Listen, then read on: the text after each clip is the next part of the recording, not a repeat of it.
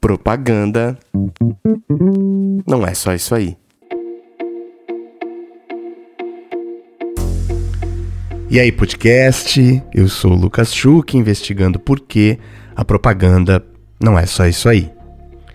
Você está ouvindo uma série especial chamada Vozes, criada para celebrar profissionais que têm transformado a indústria criativa brasileira através de iniciativas reais. O Vozes é uma iniciativa do coletivo Papel e Caneta e da FLAG em parceria com o Festival Mundial de Publicidade de Gramado, que reuniu 24 profissionais brasileiros de diferentes partes do mundo para que todo mundo pudesse ouvir histórias de mudança e selecionar seis vozes com narrativas muito potentes para ganhar destaque no palco do festival e também pelo mundo afora. Aqui, nessa série, a gente vai poder conhecê-las a fundo, investigar como essas iniciativas nasceram e como elas estão hoje. Vamos ouvir sobre os desafios, é claro, mas também as alegrias de quem coloca um projeto pessoal no mercado com potencial de transformá-lo. Vem aqui, vem descobrir quais iniciativas são essas e ter o prazer de ouvir junto comigo essas vozes.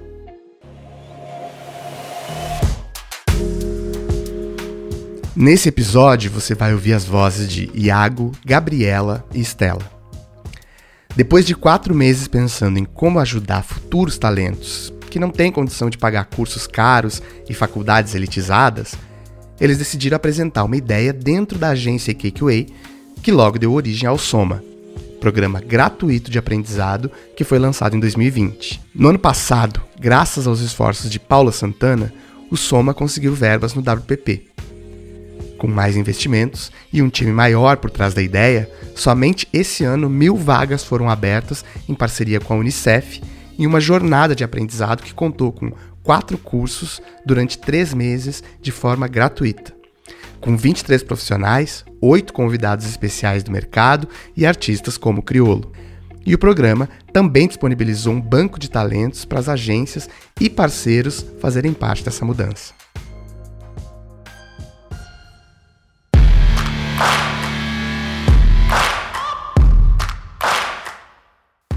E aí, podcast, estou muito feliz de estar aqui.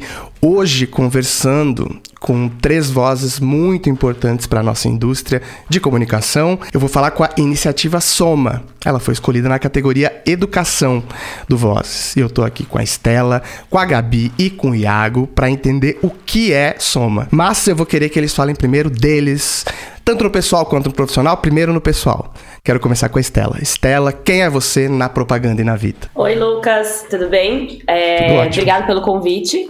Estou muito feliz de estar aqui também, contando um pouco sobre a nossa, nossa iniciativa, a nossa história e tudo que tem por trás dela. É, eu sou Estela, tenho 37 anos, sou da Zona Leste de São Paulo, é, trabalho em comunicação há mais de 16 anos, né, em publicidade há mais de 16 anos. Hoje eu tô na IKQA, lidero o time de produção. Hum, acho que é isso. Não sei se tem muito mais para falar de mim nesse primeiro momento. Acho que durante a conversa a gente vai conseguir contar um pouco mais, porque o Soma fala muito da nossa história, né? Então acho que no meio do caminho a gente vai conseguir falar, vai acabar falando um pouco mais sobre a gente. Maravilha. Gabi, conta aí, quem é você na propaganda e na vida? Olá, Lucas. Olá, pessoal do podcast.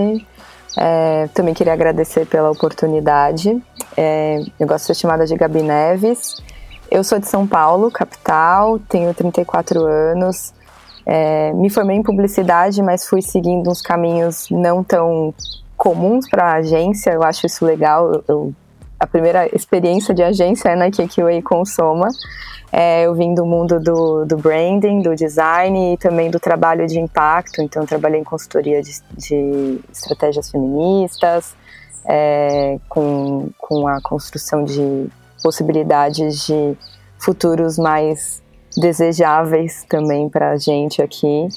E, e também me formei, acho que em coisas que, que vale trazer, assim, eu acabei indo para um caminho de formação um pouco diferente da, da publicidade, fui para neurociências, para Ayurveda, é, e tenho trazido essa vontade de discutir bastante sobre o que, que é a nossa responsabilidade na publicidade e como a gente pode criar ambientes de afeto e de acolhimento também para as pessoas, né, que são de contextos descentralizados, né? Porque a gente está aqui vivendo tantas mudanças, né? A gente precisa saber se acolher.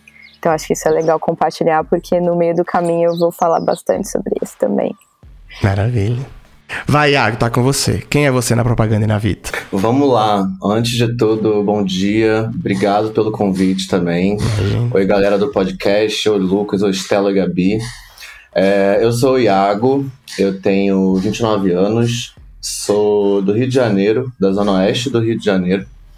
É, já estou em São Paulo já há um tempinho, é, já um, indo pro quarto ano aí de, da cidade de Pedra. De pedra mesmo, a gente está ouvindo uma reforma quebrando a casa do Iago. Pois é. Essa selva de pedra Como maravilhosa. podemos perceber, a gente tem um barulhinho aqui gostoso que vai acompanhar a gente no restante da conversa, tá, gente? Já peço desculpa de antemão. Tá suave demais. É, mas enfim, quem sou na propaganda, é, eu trabalho com propaganda e produção é, desde o início da, da minha carreira, que já tem aí alguns, alguns aninhos.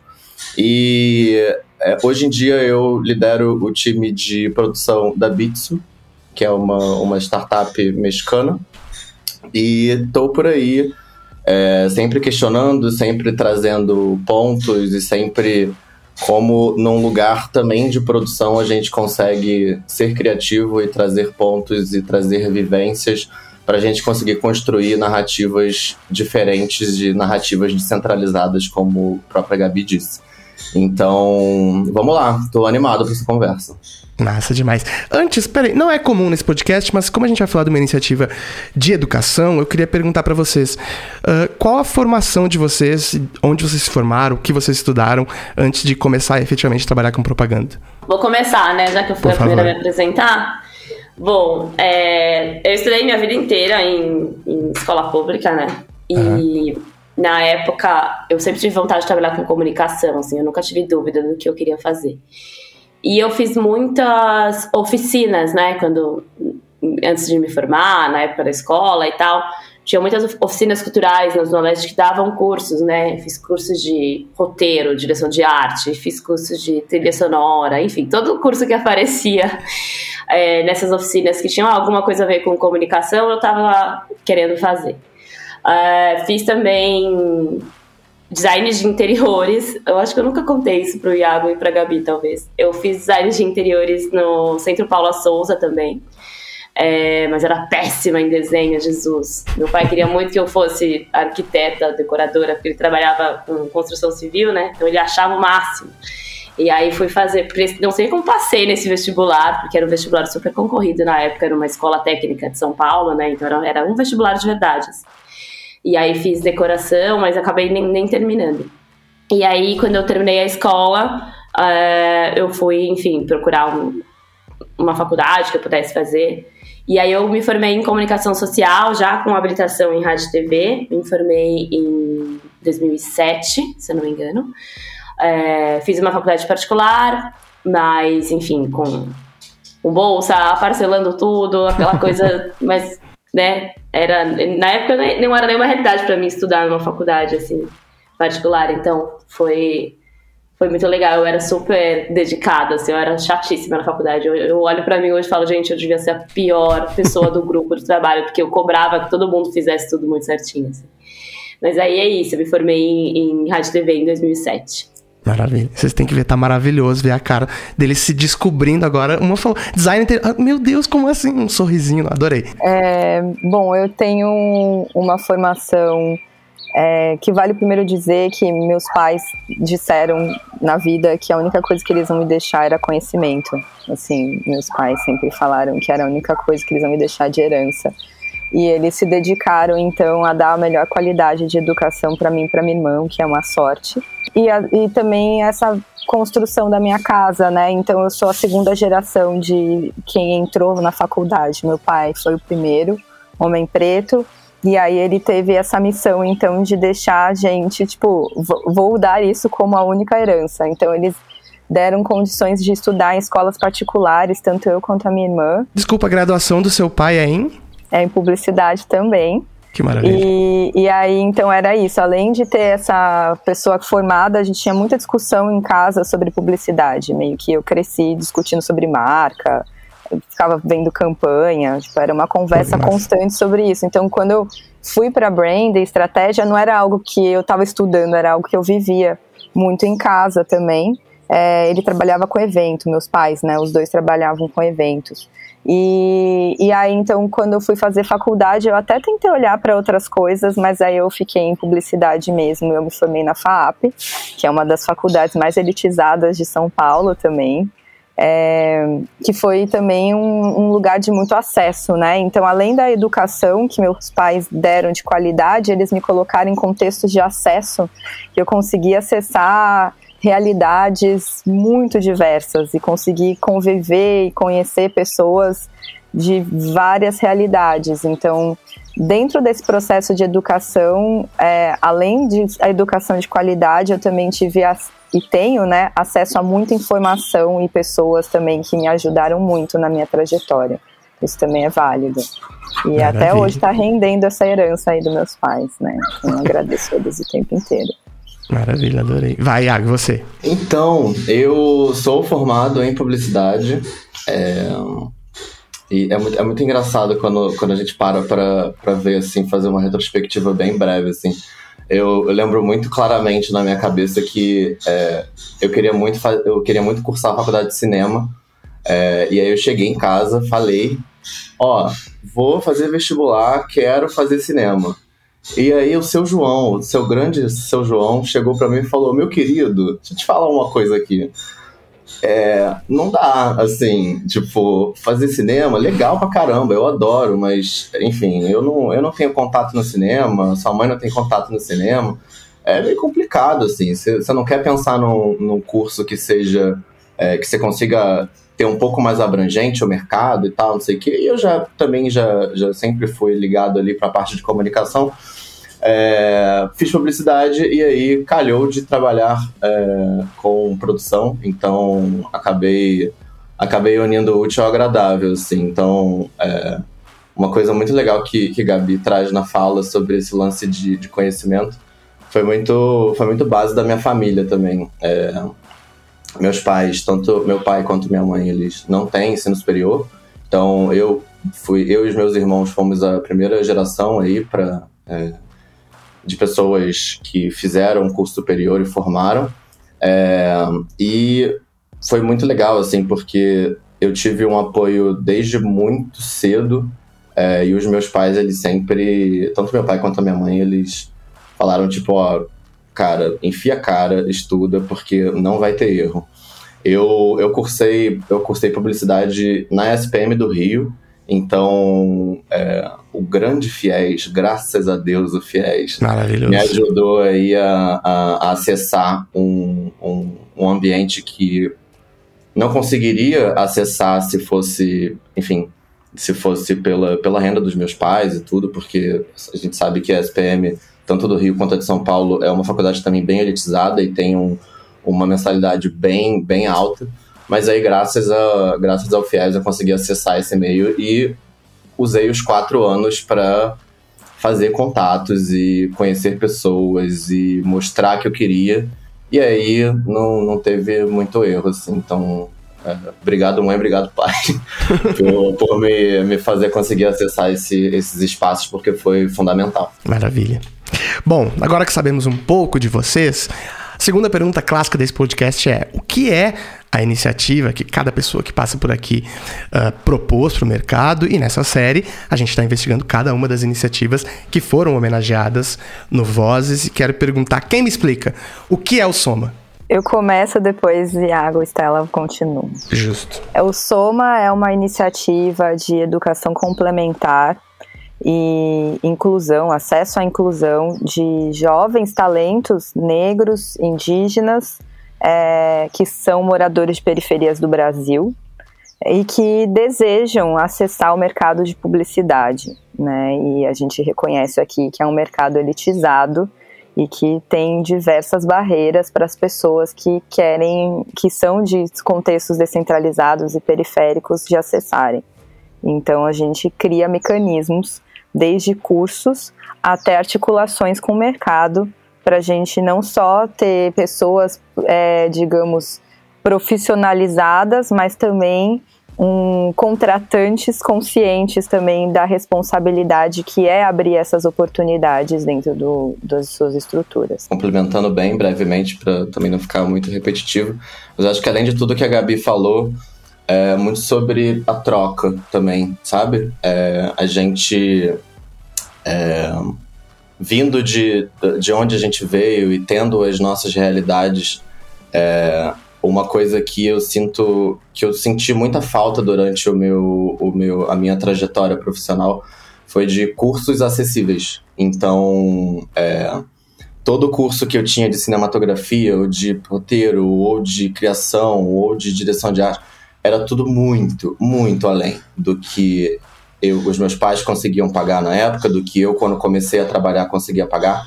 Então, é, essa troca, quando, quando eu trago é, na fala, é muito sobre a cada momento que a gente está ali com as pessoas que estão no Soma, é uma troca infindável, assim. É, a gente a gente costuma brincar que não é só a gente dando conhecimento, né? Tipo, a gente falando sobre a nossa trajetória, sobre tudo. É como que esses jovens também conseguem trazer de volta pra gente. E é, é muito incrível, assim, ver, ver o, o brilho no olhar de, de, de, jovens tão, tão talentosos é, que precisam de, de uma oportunidade ali para é, acessível para conseguir ingressar no mercado ou ter um pouco mais de conhecimento técnico e a gente ser esse tipo de ferramenta para eles. Então, é, dia a dia com, com esses alunos é incrível e é, tem outra coisa também que eu acho que para mim o Soma faz muito sentido, é que quando, quando eu, sei lá, acho que o Iago também deve ter passado por isso, acho que menos porque veio depois pra propaganda, né? Mas de chegar em lugares que você não tinha referência, assim, né? De você não ter. Você olhar e falar, puta, não tem ninguém aqui que tem o um mínimo da história parecida com a minha, né? Então acho que o Soma traz isso também, assim, porque a gente fala muito da nossa história no Soma, né? Quando a gente dá aula e tal, a gente conta bastante da nossa trajetória.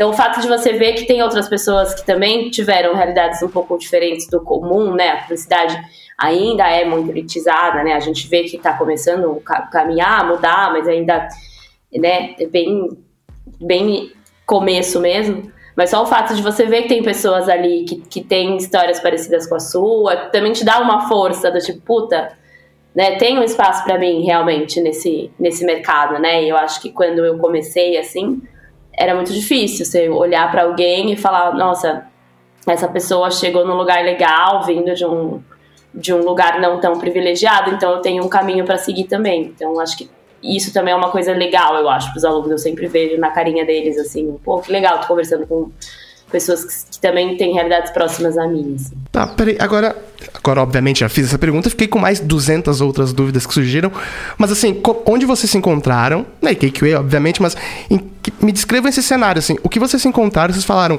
bom, vamos, vamos criar o Soma aqui então, me, me contem essa história, o que, que foi o estopim dessa ideia? A Estela, a Estela, Estela é ótima contando essa história, eu amo, cara, tá vai, Estela. Ai, é por isso que eu falei no começo, que a gente acaba falando mais sobre a nossa sobre quem a gente é, né, depois.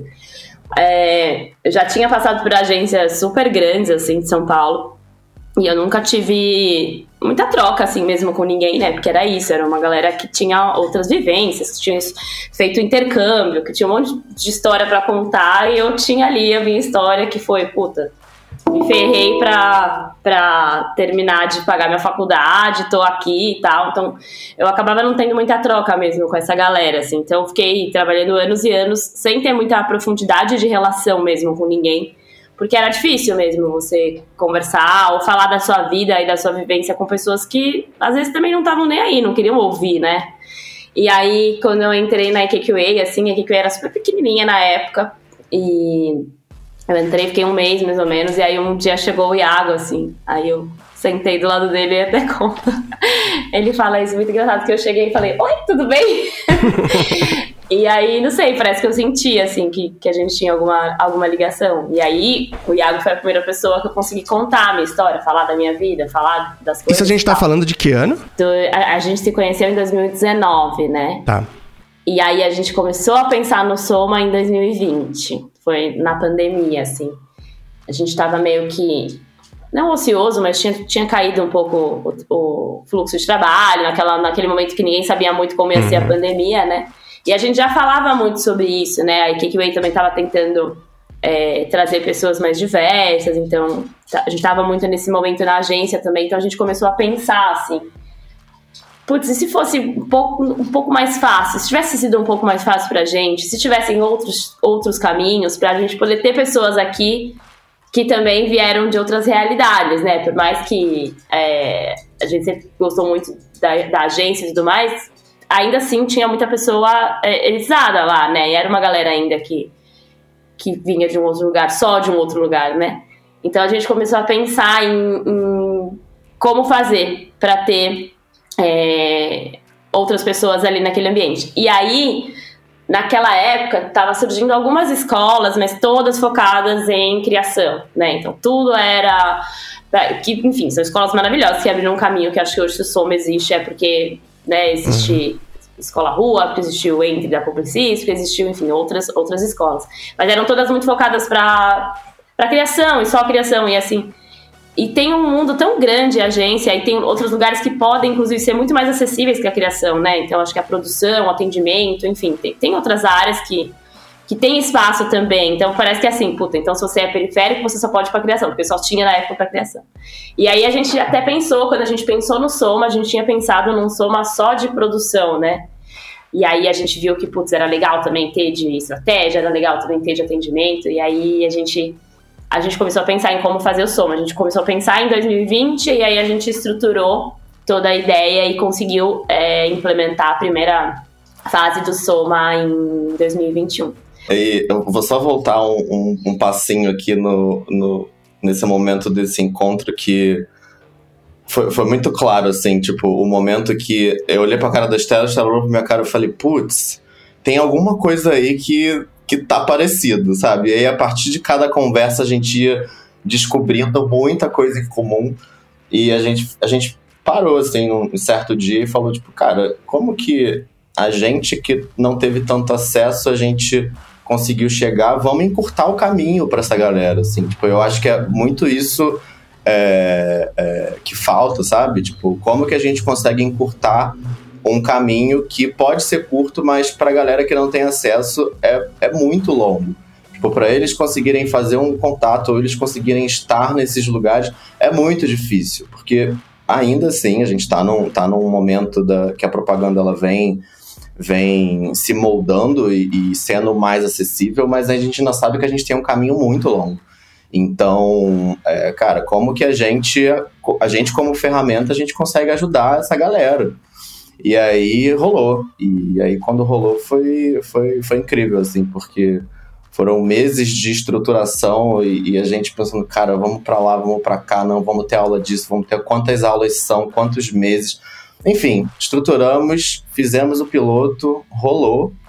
E rolou super bem, foi uma troca, de novo, né? Tipo, falando sempre sobre troca, assim, acho que isso vai ser uma, uma palavra que a gente vai falar muito aqui, porque a primeiro foi a troca entre eu e Stella, depois a troca a gente com os alunos e, enfim, depois o projeto só veio crescendo e veio Gabi e a troca com a Gabi e a troca com as outras pessoas do time. Então, assim, é, é, a cada momento a gente trocava cada vez mais e a gente ia somando, por mais clichê do que pareça, mas a gente ia realmente somando ali é, outras visões, outros pensamentos para fazer que o projeto é, crescesse cada vez mais e atingisse cada vez mais pessoas e tornasse mais acessível o ingresso dentro do mercado. Eu acho o nome perfeito. Eu acho que o nome tem muito a ver com o movimento. É, eu vejo esse movimento de soma, né? Estela e Iago se juntam, depois tem né, o apoio da área, os profissionais, os alunos, porque acho que isso é muito importante, né? Nada disso não faz sentido, todo esse movimento, se não tiver as pessoas ali também querendo acessar esses cursos. Então, é, é, é o mais importante, né? Essa soma e essa troca com a galera. É, tanto que a gente conversa muito sobre quem vai dar as aulas, não são professores, são mentores, né? E esse lugar também de um ambiente de troca igual, no qual nós todos estamos na mesma situação de aprendizagem é, inclusive reconhecendo que a galera que está chegando, a gente fala que é uma educação complementar, porque a gente também tem que reconhecer essa trajetória de cada, das, cada uma dessas pessoas, que há um olhar né, de quem é, está vindo de contextos descentralizados, que não acessou essas estruturas, tipo, é, tem um, um, uma característica também do, desses ambientes de não considerar e não reconhecer tudo que as pessoas trazem, né? E, e são potências, são. A gente abriu depois desse primeiro protótipo para vaga mil vagas, a gente leu todas as inscrições, assim, tipo, é, eu, eu, nossa, é um prazer receber essas pessoas, obrigada por elas quererem estar com a gente, sabe? Então, é um outro lugar, assim, até da gente questionar esse lugar da educação muito tradicional, né? Essa educação convencional que vem de cima para baixo. Então, a gente ter a noção, a palavra soma também está nisso, né? Tipo, o conhecimento está sendo construído e co-criado. A gente tem pessoas trazendo informações, tra experiências, trajetórias, técnicas, mas também aprendendo com todo mundo que está lá dentro, né? E isso também é muito importante. Acho que a, a palavra troca que Iago e Estela trazem é, tá, tá, tá muito forte no que a gente pensa como experiência, né? Como que a gente garante a troca de todo mundo. Eu queria. A gente tem uma dificuldade mesmo na nossa indústria. Ela só escolhe por cursos muito caros, muito elitizados. Não raro a gente vê vagas que acabam perguntando na entrevista que universidade você fez, que curso você fez, né? E o ponto aí que o Iago fala ali que me chama muita atenção também, a dificuldade de achar cursos acessíveis alguns cursos que são acessíveis que, né, que dão mais acesso por conta disso, aí não são valorizados, né? Então a gente uh, bons cursos que estão por aí e que não tem marca, que não tem nome, que não, né, enfim, acabam deixando de ser valorizados e essas pessoas vira sendo mais uma barreira. Quero perguntar se uh, em algum momento da, da troca, na vivência de vocês dentro de propaganda, em algum momento isso atravessou vocês de, né? Uh, pô, uh, esse curso, eu, eu, citei isso na minha, que, que, era parte da minha trajetória e isso não foi tão valorizado ou me questionaram em algum momento. Quero saber como foi a relação de vocês com empregadores e, obviamente, não quero saber aqui com que empregadores, mas a trajetória de vocês, se isso atravessou vocês em algum momento. Olha, eu, eu, vou, eu vou contar um caos aqui. Por favor. mas eu lembro muito claramente é, uma, uma vez eu estava fazendo uma, uma entrevista com uma empresa X do Rio de Janeiro e me perguntaram aonde eu estava cursando a faculdade. E aí eu, eu falei que eu estava é, cursando a faculdade na, na SPM do Rio de Janeiro. É, não, não falei nenhuma circunstância que eu fiz FIES, que eu tinha bolsa, não falei nada, só falei que eu cursava ali é, dentro do, do, da SPM do Rio e que eu estava ali concorrendo àquela vaga. E aí eu, eu tive um. É, enfim, a pessoa que estava me entrevistando, ela, ela basicamente ela deu um tilt, assim, porque ela imaginou e olhou pro, é, olhou para mim, né? Tipo, como que um cara preto, claramente LGBTQIA, tá dentro de uma SPM do Rio de Janeiro, que custava na época, sei lá, tipo, do, dois mil pilas, assim, por, por, por, por mês, sabe? E aí eu falei, sim, estudo lá, tudo bem, e aí? Vamos, vamos seguir, vamos seguir a conversa? E claramente a pessoa ficou, tipo, meio que desconcertada, assim, porque ela estava esperando eu falar ou uma faculdade é, é, é, com um nível de, de de, de mensalidade muito menor, assim. E aí eu comecei a perceber muito isso a cada, a cada entrevista e a cada coisa que eu fazia, assim. O quanto as pessoas colocavam a, a universidade que você cursava logo como uma das primeiras, assim. E se não fosse uma faculdade, entre aspas, boa, é, você claramente estava cortado, assim, do, do, do processo seletivo. E sempre trouxeram muito isso também, tipo, ah, curso complementar, já fez isso, já fez aquilo. E eu não tinha curso complementar. Eu falei, olha, curso complementar não tem, eu tenho vontade de aprender, serve? É, e teve até o momento que serviu para uma pessoa, e aí eu, quando eu comecei, eu também não saí mais, assim. E aí, a cada vez que eu ia tendo mais acesso a mais pessoas e acesso a outras coisas, eu comecei a, a, a rodar um pouco mais no mercado. Mas é, eu acho que isso, isso de fato está mudando, tipo, uh, as pessoas, as pessoas que estão recrutando, elas estão conseguindo olhar um pouco mais, com um olhar um pouco mais amplificado, é, porque a gente sabe que, enfim, é, não é só nas faculdades particulares é, caras de comunicação que vem grandes talentos. A gente tem grandes talentos em diversos lugares do Brasil, que, assim, que a pessoa pode não ter esses dois mil reais, três, quatro mil reais para pagar é, a mensalidade de uma faculdade muito cara, mas ela tem um, um puta conhecimento, assim, incrível que se pode somar ali para outras coisas dentro da, da própria corporação ou dentro de algum outro negócio. Então, é, essa, essa é a minha visão, assim, do, do quanto as coisas estão mudando, mas ainda tem um caminho grande aí pra gente percorrer. É, eu, eu acho que eu, na verdade, eu, eu nunca consegui estagiar, né? Era, eu consegui entrar na área, sei lá, um ano depois que eu me formei, por aí, quase dois anos depois. Então, eu acho que eu senti muita dificuldade de conseguir estágio, assim, né? Primeiro porque eu lembro que tinha uma agência super famosa na época que não pagava estágio. Tipo, você queria trabalhar lá, mas você tinha que trabalhar de graça. Pô, acontece mim, muito ainda, hein? Pô. Gente, pelo amor de Deus. E, era, ah, e pra mim isso era uma coisa impossível, fazer um estágio sem ser remunerado. Primeiro que eu ia ter que sair de onde eu morava, que era um lugar longe, enfim. E aí eu, eu, eu fiz algumas entrevistas em produtoras, em agências, e o salário... Eu trabalhava como telemarketing na época, já não era um salário bom. E todos os estágios eram assim. Quando pagava, pagava muito poucos. Então eu nunca consegui nem estagiar, né? Então. É, acho que eu senti mais dificuldade nisso, assim, né? Eu, então... apesar de ter uma faculdade de peso, né, que a FAP também, assim como a SPM, ela abre portas, é, eu, eu tive uma dificuldade de entrar na publicidade. Na, eu, não eu não é que eu não quis entrar, tá? Eu tentei várias vezes entrar em grandes agências e eu não conseguia. Eu não entendi exatamente porque até hoje não temos uma resposta específica, assim. Mas eu tentei muito entrar em estratégia, tentei entrar em criação e até tendo ferramentas assim era é muito competitivo, né? O que você precisa ter também como complemento, principalmente na criação, para poder acessar, né? E aí quando eu entendi o caminho da estratégia, fui tentar buscar, também é sempre muito fechado, o universo da estratégia de planejamento é menor ainda, né? Tipo, hoje está um pouquinho mais amplo, mas sempre foi muito difícil de acessar.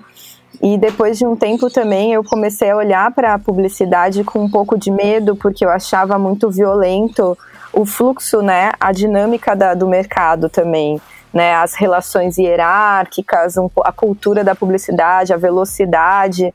É, eu comecei a, também a me questionar, assim, do tipo, é um lugar que me acolhe? É um lugar que também permite que eu exista sendo diferente, pensando diferente? Porque é, depois que eu comecei a ter até uma construção mais crítica, foi esse momento também de olhar e falar, talvez eu não queira entrar na publicidade, porque eu acho que o que eu carrego de conhecimento, de formação, esse lugar não vai conseguir me acolher. No final, eu vou sair dali, assim, quebrada, doida, e não vou conseguir, sabe? É, é, com 24, 25 anos, eu já senti um puta peso já na saúde, assim, crise de ansiedade, trabalho há muito tempo. Então, e trabalhando sempre de uma forma satélite, né, da publicidade. O que eu senti também, que eu acho que é, também tem a ver com o mercado de comunicação no geral, é essa coisa quase das grifes também, não só das, das, das agências, das publicidades, né, mas das empresas que você ocupa também para ter oportunidade.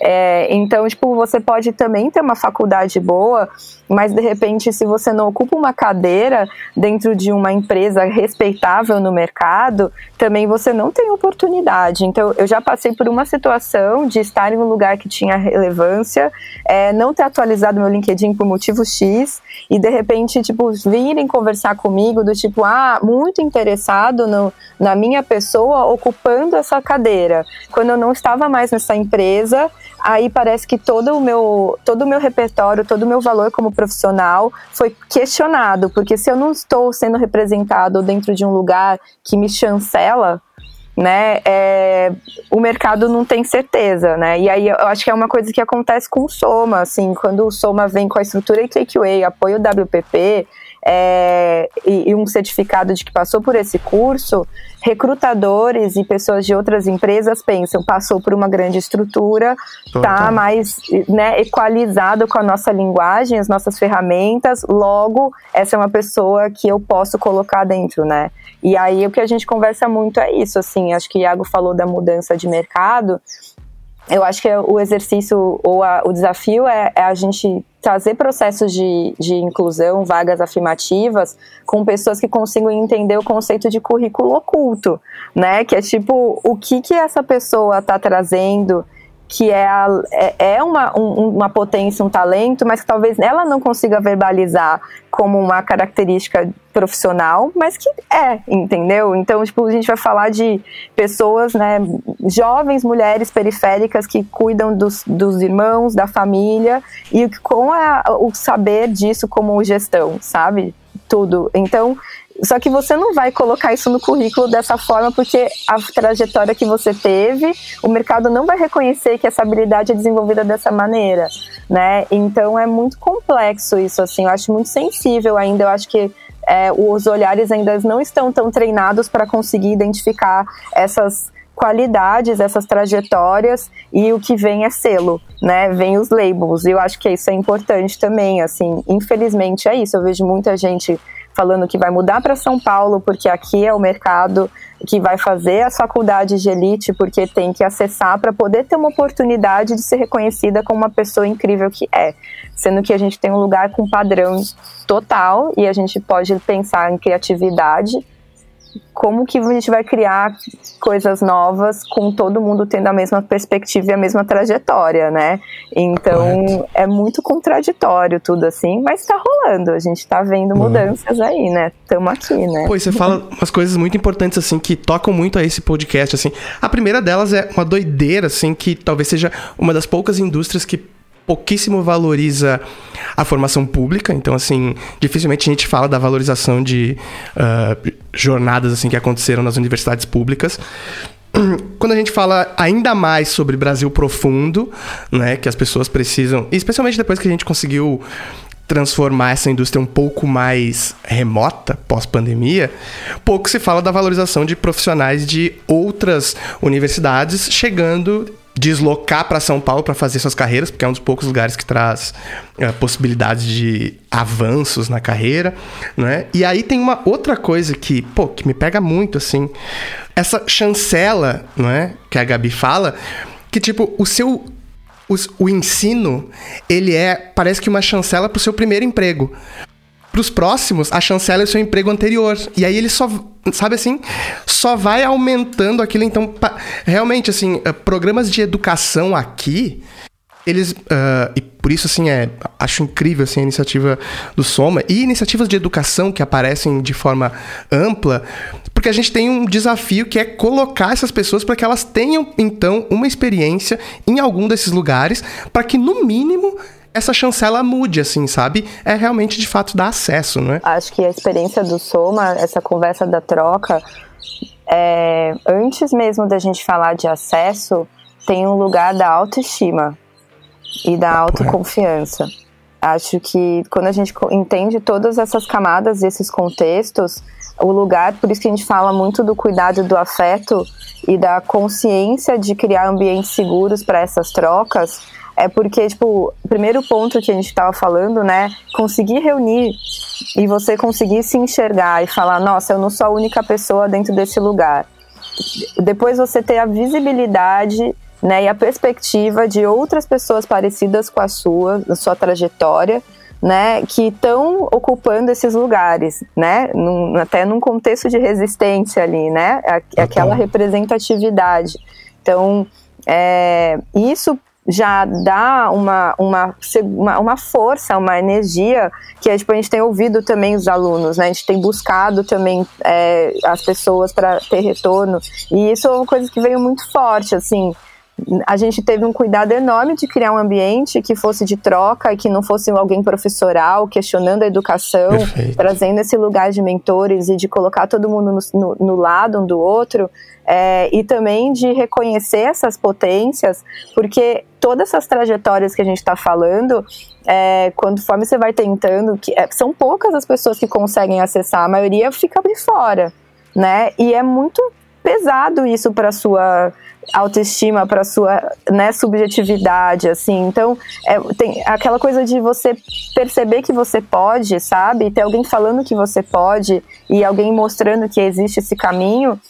Isso é muito importante também. Eu acho que a gente tem que é, dentro da fase de educação, isso foi um dos pontos principais. Assim, a gente obviamente não sabia como fazer isso de forma tangível, mas tinha isso como missão. Tipo, criar esses ambientes de acolhimento e de, de, de fortalecimento, de reafirmação a partir de ambientes seguros é, e que a gente tenta ao máximo não reproduzir nenhum tipo de opressão também, porque é constante, né, isso, né? Então acho muito muito importante essa parte, assim, não é só a gente abrir acesso e não é só sobre um curso de educação, sabe? A gente entrou como essa missão mesmo de reconhecer que todo mundo está chegando de contextos muito sensíveis e como que a gente constrói esses lugares para que elas saiam não só com a ferramenta, mas reconhecendo elas de forma integral como pessoas que estão passando por um contexto difícil ainda, né? A gente não pode esquecer que a gente passa por pandemia no Brasil, que assim ah, é um, uma, uma equação aí que por si só já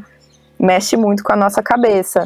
E como que a gente entra nesse ambiente que a gente já sabe que tem todos os, os, os mecanismos e, e, e características assim que só te oprimem. Você entra naqueles lugares com grandes prêmios, um monte de gente branca, é, todo mundo falando inglês, todo mundo foi pro mesmo lugar, e aí você tá lá, como é que você interage, como é que você coloca com segurança aquilo que você tem como cultura que é periférica e fala, mano, isso é da hora também, sabe? Que essa, essa, essa, essa vivência que eu tenho, ela agrega aqui. Porque senão a gente não souber fazer isso, a gente não preparar os ambientes para isso, essas pessoas vão começar a ser apagadas, invisibilizadas. Porque você fica com medo né? Então isso é um, um trabalho também dentro do, do Soma, assim, que não é direto, mas acho que vem quando a gente fala da troca e de todo esse lugar de, de troca seguro, né?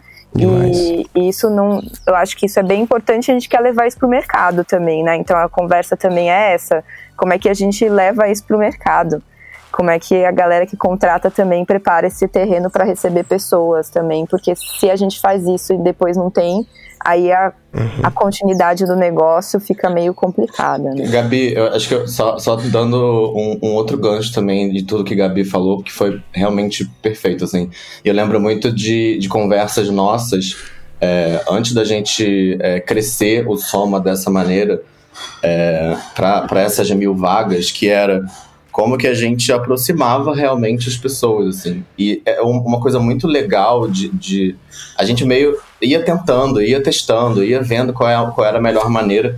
E uma coisa muito legal era toda vez que a gente abria uma aula, a gente não falava nada sobre histórico profissional, assim, a gente falava da gente como pessoa. Tipo, quem é o Iago? O Iago é tarará, tarará, tarará. Quem é a Estela? Tarará, tarará, tarará. Quem é a Gabi? Tarará, tarará. Então, assim, isso já trazia um, um, uma forma que a, a galera que estava assistindo, a galera que veio desses lugares descentralizados, já olhava e falava, tipo, caraca, beleza, eu tenho isso aqui que é, que é próximo dessa pessoa. Essa pessoa chegou, eu também posso chegar.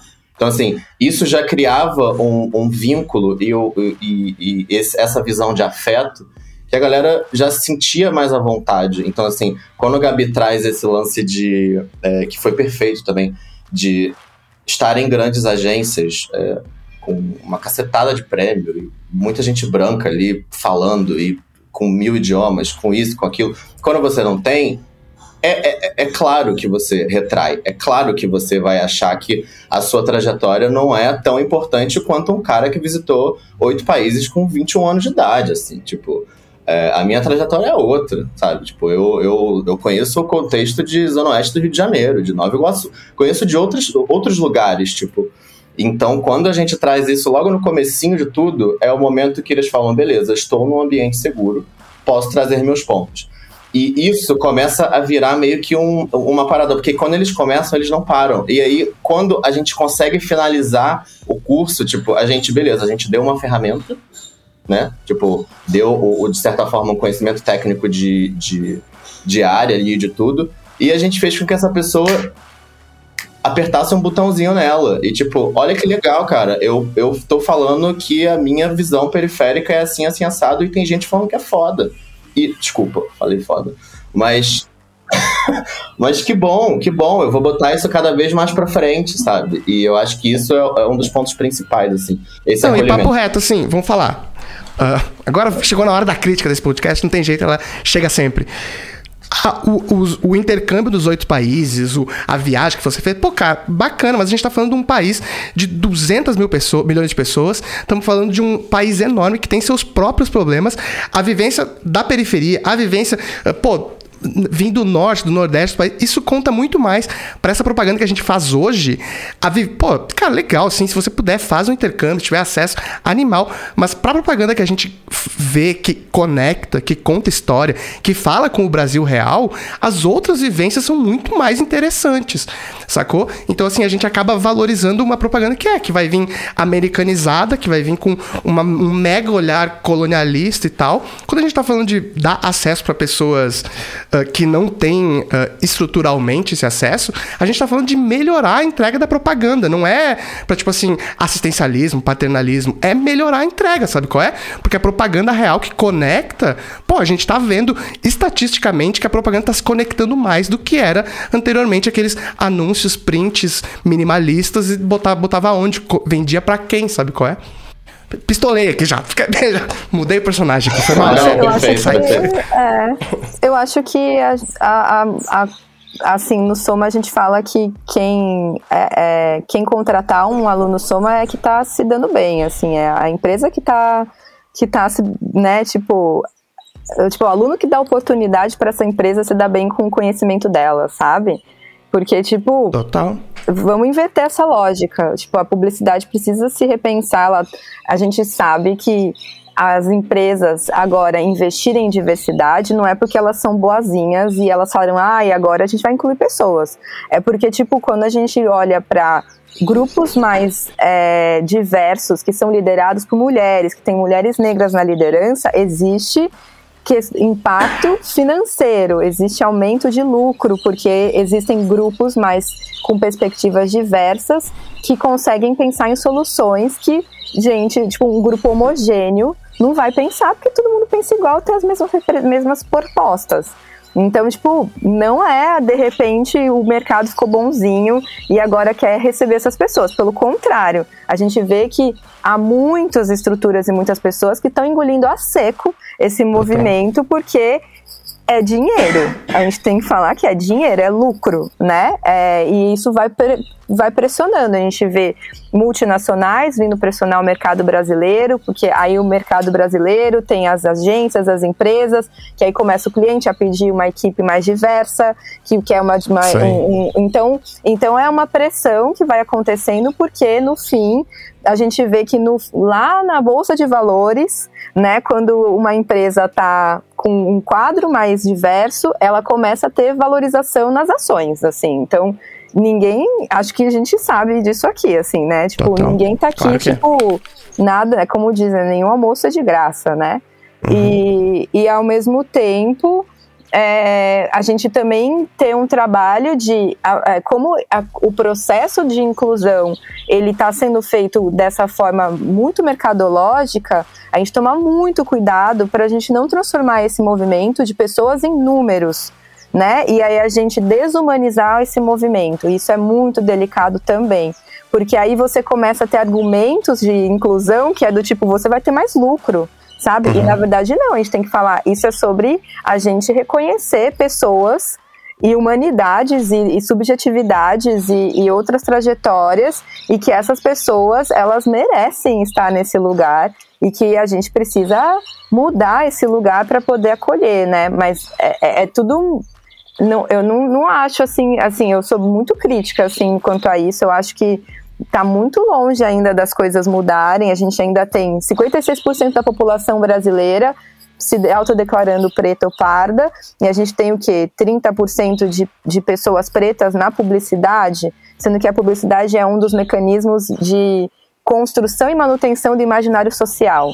né? E aí, quando você vai ver pesquisa, tem 78% ainda de pessoas brancas nas, é, como nos anúncios, né? Então a gente tem uma, uma distorção do que, que é a representação da realidade da nossa sociedade, que ela representa e reflete quem está fazendo. Né? Então, mudar tudo isso é, significa para a indústria a sobrevivência dela, porque a gente está vendo que a galera jovem já ó, tá anos luz já, tá fazendo os corre dela por fora, tá criando outros mecanismos de consumo e que se a publicidade não acordar e não abrir espaço para essa turma, ela perde espaço. Ah, e, e, e, como tá perdendo já, né? As pessoas têm trajetórias muito caras, vamos dizer assim, muito ricas, muito mais do que é muito mais caro tra trazer uma vivência dessa do que você viajar e fazer um intercâmbio, entendeu? Então, Total. Eu acho que, que se se você for olhar assim, é, é uma história de vida que, que alguém não pode comprar para ter, né? É, é uma vivência que, que uma pessoa privilegiada não pode pagar para ter. Então, assim, eu, eu acho que são histórias muito ricas que, que faz muita diferença. E, e faz muita diferença para tudo, assim, às vezes até na criação de uma campanha, por mais simples que pareça, a pessoa tem uma referência de uma coisa que só ela viveu lá na periferia e, e muda toda a história de uma campanha, assim. É, e tem uma coisa também quando a Gabi fala, assim, sobre, sobre. A gente sabe que tem muita empresa que está fazendo isso, porque sabe que se não fizer, ou vai ser criticada, ou, né? Tem muita empresa fazendo isso errado também, assim. Eu lembro que conheci algumas pessoas do Soma, assim, que recebiam propostas é, uma atrás da outra, assim, pós, pós o curso e tal. E você via que eram empresas que só queriam ter, ter número, sabe? Que não olhavam para a história daquela pessoa que estava oferecendo uma vaga que não tinha a ver com ela, ou que a pessoa talvez não tivesse preparada, ou já tivesse mais preparada, ou que inclui, põe a pessoa dentro da agência, mas ela fica ali solta, sabe? A, pessoa, a empresa não se prepara para receber e para e para entender o que é essa inclusão, né? Acho que acho que a gente vê muito isso acontecendo, assim, né? Então concordo com a Gabi muito quando a gente fala que tem muito caminho, assim, pela frente, né? Ainda é uma, é uma puta diferença. É, eu, é, eu, eu vou, vou, só fazer um pequeno adendo, porque eu acho que a Gabi e Stella falaram muito bem sobre tudo, mas é que eu gosto realmente do momento pistola, Lucas, então eu vou entrar tá no bom. momento pistola também. Boa, vamos é... juntos. mas é que eu acho que é, quando a gente dá, dá uma olhada no, no, no mercado como um todo, o discurso é muito bonito, né? É muito bonito uhum. a gente falar sobre diversidade, é muito bonito a empresa mostrar um quadro de funcionários diversos, mas ainda funciona de uma forma muito automatizada, muito automatizada. E quando a gente, e até voltando alguns passos atrás no que a gente estava falando, que era esse lance do acolhimento e que a Estela trouxe muito, muito bem agora na fala dela, que eu, tipo, é um exemplo muito prático assim, tipo, é, as pessoas que vêm de contextos descentralizados têm uma outra vivência, elas têm uma outra condição de vida, elas têm outras condições de tudo. Se eu não dou suporte para essa pessoa, a pessoa vai ficar pingando de um lugar para o outro e a pessoa não constrói carreira. A pessoa fica sem um histórico que ela consiga botar um aprendizado numa linha numa linha do tempo dela. Ela fica só pingando de um lado para o outro. As pessoas não vão entender que às vezes a internet não está funcionando, às vezes a internet não vai pegar no, no, na casa da pessoa, ou que a pessoa tem que fazer um rolezão assim durante uhum. o dia para conseguir, enfim, ter aquele, aquela vaga de estágio e depois tem que complementar com outras coisas. Então, a partir do momento que, que as corporações se mantiverem automatizadas nesse processo de é, vou abrir o meu quadro de funcionários para a diversidade tipo, e, e, de fato não entender o contexto social daquela pessoa, a gente vai continuar meio que dando cabeçada e continuar no mesmo lugar, assim, porque a gente não vai dar suporte que uma pessoa de um contexto centralizado precisa. Então, antes de, de entregas, antes de tudo, é a parte humanizada, tipo, que foi o que a Gabi trouxe na fala dela, assim. Como que a gente consegue ouvir é, é, essas pessoas, como que a gente consegue dar suporte para essas pessoas, para a gente conseguir ainda assim construir outras narrativas e, e outros caminhos que a gente, cara, vamos lá, tá, tá urgente pra cacete, sabe? Tipo... Uh, pô, eu só queria dizer, destacar mais uma coisa importante.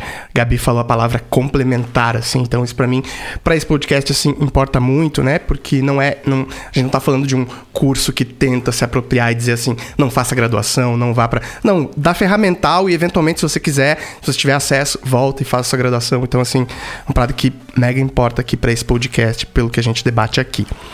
Gente, para finalizar, quero finalizar com uma nota lá em cima, energia lá em cima. Quero perguntar para vocês, pô, a gente tá falando aqui de mil vagas foram abertas, uma porrada de profissionais envolvidos do mercado, um monte de gente sendo contratada pós-soma. Quero perguntar para vocês, cada um vai me contar um caos, um momento que chegou, que aconteceu ao longo do soma e você falou assim: "Puta que pariu, valeu a pena. Animal, era para isso que eu tava trabalhando". Quero um caos de cada um. Nossa, é difícil falar sobre um caos assim, porque eu acho que o que me deixa mais realizada, assim, é quando eu recebo uma mensagem de alguém agradecendo pelo soma, contando que foi empregado, ou contando que assim, e, é, é, é, não dá para contar um, porque realmente foram alguns, né, Iago? Acho que da, principalmente na primeira fase do Soma, assim, que a gente tinha uma troca muito mais próxima com os alunos, a gente sempre recebia mensagem, assim, acho que isso era, isso era o que me olhava, eu olhava para o Soma e falava, nossa, tá valendo muito a pena. Que a pessoa vinha, tipo, te agradecer, e não é nem sobre a gratidão da pessoa, porque, enfim, mas você saber que a pessoa conseguiu alguma coisa, conseguiu entrar no mercado, conseguiu ou conseguiu enxergar de uma outra forma que ela não enxergava antes, assim. Então acho que não tem um caso, para mim não tem um caso específico, mas é, a primeira turma sempre escreveu muito pra gente contando assim, ah, que eu consegui um emprego, ah, o Soma me ajudou muito na. No, eu fiz, um, um, fiz uma entrevista e as aulas do Soma me ajudou muito, muito a falar melhor na entrevista, a me expressar melhor, me deu autoestima para falar melhor. Então, acho que é, para mim são e não são resultados, né? Do tipo, ah, 30% foram empregados. Não.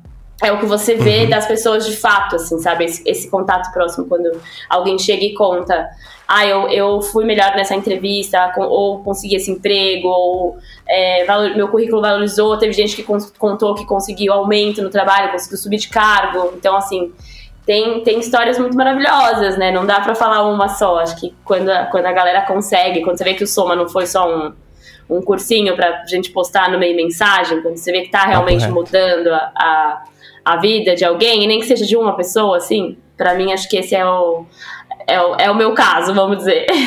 Justo. Cara, não tenho, não tenho um caos específico, tá? Mas é, uma coisa que era bem recorrente e que ficava muito na minha cabeça era toda, toda a última aula, todo o último encontro que a gente tinha era a gente sempre fazia uma roda de conversa, é, uma roda de conversa com alguma outra área do mercado, dependendo do curso que a gente estava falando, tá, que a gente estava dando ali, e os alunos abriam, os alunos abriam o microfone para falar. E aí, a cada fala, era tipo, era um momento que eu, obviamente, tinha que desligar minha câmera diversas vezes, porque eu tava chorando que nem um bebê, que nem um bebê, e que, tipo, a galera falando, cara, vocês não sabem o quanto vocês estão me ajudando agora, tipo, isso que Stella falou, sabe? Tipo, a falar melhor, a, tipo, me posicionar, a não ter medo de, de trazer o que é a minha vivência. E, cara, foi mal, assim, tipo, não tem número que faça, assim, ouvir isso de, de, uma, de, uma, de uma pessoa que você teve seis encontros numa janela de Google Meet, é tipo. Desculpa, assim, é, é, impagável, sabe? E aí é isso. Eu tava sempre com um lencinho do lado, limpava a lágrima, voltava com a câmera como se nada tivesse acontecido, com a cara gigantesca de, de, de inchado. Mas esse momento era o momento que eu falava, tipo, cara, olha só, valeu a pena pra caraca, porque essa pessoa vai conseguir ingressar e se ela não conseguir, ela já está se sentindo pelo menos muito mais confiante de percorrer outros caminhos, porque uma coisa que eu, que eu, que eu critico muito também dentro do, do, do ambiente publicitário são essas coisas meio formatadas, assim, sabe? De tipo, ah, eu tenho que estar numa grande agência, eu tenho que estar num grande cliente, eu tenho que estar. Cara, você pode fazer uma cacetada de coisas, assim. E, e o, o que você precisa ter é é, valorizar o seu histórico e ter as ferramentas para você conseguir percorrer ali de acordo com o que você queira, sabe? Então, não é um caso específico, mas é, toda última aula era o momento que é, vinham uma série de coisas assim pra gente que a gente era que a gente era impactado assim da galera do quanto a gente estava mudando ali o quanto a gente estava ajudando essa, essas pessoas e o quanto essas pessoas também ajudaram a gente pra caramba durante esse processo de troca inteiro. Maravilhoso, obrigado. Vai, Gabi. Ah, eu eu eu tenho é, dessa 2022 um envolvimento emocional enorme também com o projeto, porque é, a gente pensou, né? Eu, depois nessa segunda fase da malhação, assim, a gente entra eu e Rafa Moraes para continuar, né, o projeto semeando, né, cuidando da semente de água Estela. E a gente veio pensando também, né, o que, que deu de certo, o que, que a gente poderia fazer de melhor, né, e dá muito medo de fazer as coisas, né? Você está iniciando processos que já existem, mas que você está evoluindo e que você não sabe como vai ser recebido, né? E você não tem necessariamente uma cartilha pronta. Né? Depois que evoluiu, evoluiu para mil pessoas do Brasil inteiro, com uma parceria gigante com Unicef, um monte de gente em cima da gente, assim, foi tipo, meu Deus do céu, é, a responsabilidade em cima dessas vidas, né? São mil pessoas que você se sente responsável. E então, no meu caso, assim, é, eu queria compartilhar, que foi esse primeiro esse momento do desespero do, da insegurança de não saber o que você está fazendo, assim, mesmo fazendo com a melhor das intenções, eu acho isso muito importante ser dito, porque em trabalhos de diversidade, inclusão e inovação, a gente tem bases, mas a gente não tem certeza de tudo, né? Eu acho isso importante também ser dito. E a outra coisa foi passar pelo processo, ter visto que deu certo, que as pessoas gostaram e aí eu trago um caso, na verdade, dos próximos passos, né? Que é com esse conhecimento, a gente percebeu que a gente tem, com uma lógica de colaboração, compartilhar com outras estruturas, outras iniciativas que também estão se propondo. Porque não é fácil fazer, mas a gente pode compartilhar e a gente pode transformar o mercado a partir dessa co colaboração. E aí o meu caso específico foi que eu converso muito com os RHs, né? O meu trabalho também está em conversar com quem contrata. E a gente criou várias ferramentas também, é, iniciativas para dar suporte para essa galera. E aí a galera sempre pergunta, tá, vocês estão colocando a gente em contato com pessoas que estão instrumentalizadas, vocês fazem parcerias, dão suporte para a gente pensar em políticas, quanto custa para fazer isso? Qual é a letra pequena desse contrato para eu fazer essa parada? Assim, eu falei, cara, é que a gente sabe quanto é caro abrir vaga e a gente quer garantir acesso. Então, tem sido muito legal também perceber que as pessoas estão recebendo a gente até um pouco assustadas, assim, porque é, a gente está criando mecanismos e fazendo o projeto ir para frente e chamando as pessoas de uma maneira que não é comum no mercado, né? Que é, geralmente a gente está na competitividade, né? Do tipo, eu vou fazer o meu, a minha empresa, e você faça o seu. E aí eu acho que isso é, eleva a experiência, né? Porque a gente está atuando mesmo de uma forma como projeto como um todo, fazendo essa troca, essa colaboração, não só nas aulas, mas também nessas trocas com os parceiros. E aí já faço jabá aqui, quem está querendo abrir vaga, a gente tem muita gente do Soma que está procurando colocação no mercado, então entra no nosso site, Somos Soma, é, e conhece ali a parte do compromisso, acima o termo de compromisso, ou me chama para trocar, que a gente também tem muita gente ainda que está afim de entrar no mercado e a gente quer ajudar essa galera a acessar e a quem vai contratar também a criar um espaço legal também. Então, jabá feito aí. Maravilhoso. Venham aí com a gente, tá? Perfeita. Maravilhoso. Gente, queria dizer que tô honradíssimo em ter vocês aqui. Queria dizer que é inspirador olhar os olhinhos de vocês olhando um para cada um, assim, enquanto fala. É maravilhoso. Então, muito obrigado pelo tempo de vocês. Obrigado também pelo trabalho que vocês fazem para essa indústria. O Soma é realmente uma, uma inspiração, assim, para iniciativas que estão se propondo a olhar para o mercado com outros olhares. Então, muito obrigado pelo tempo de vocês aqui e pelo trabalho que vocês fazem. Uma honra para mim. Obrigado. Obrigada, Lucas. A gente, pelo menos eu agradeço muito. Acho que é muito bom falar sobre o Soma sempre. É uma coisa que, enfim, é uma, é uma alegria, assim, falar. E obrigada pelo espaço. E, e é isso tudo que a Gabi falou, gente. Acessem o site, procurem a Gabi para troca. Acho que o Soma tá só começando. Obrigada, e obrigada também, Água Estela. acho sempre bom honrar e celebrar quem iniciou o processo. A gente tem muito isso. Então agradeço também vocês por terem tido a coragem e energia para movimentar isso que está desse tamanho e só vai crescer e tamo junto, né? E obrigada Lucas também pela abertura e pelo movimento. Tamo junto.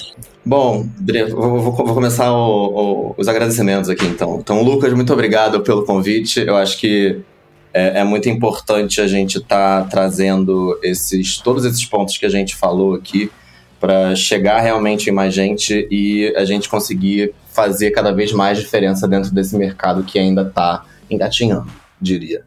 É, então, obrigado pelo espaço, obrigado pelo convite.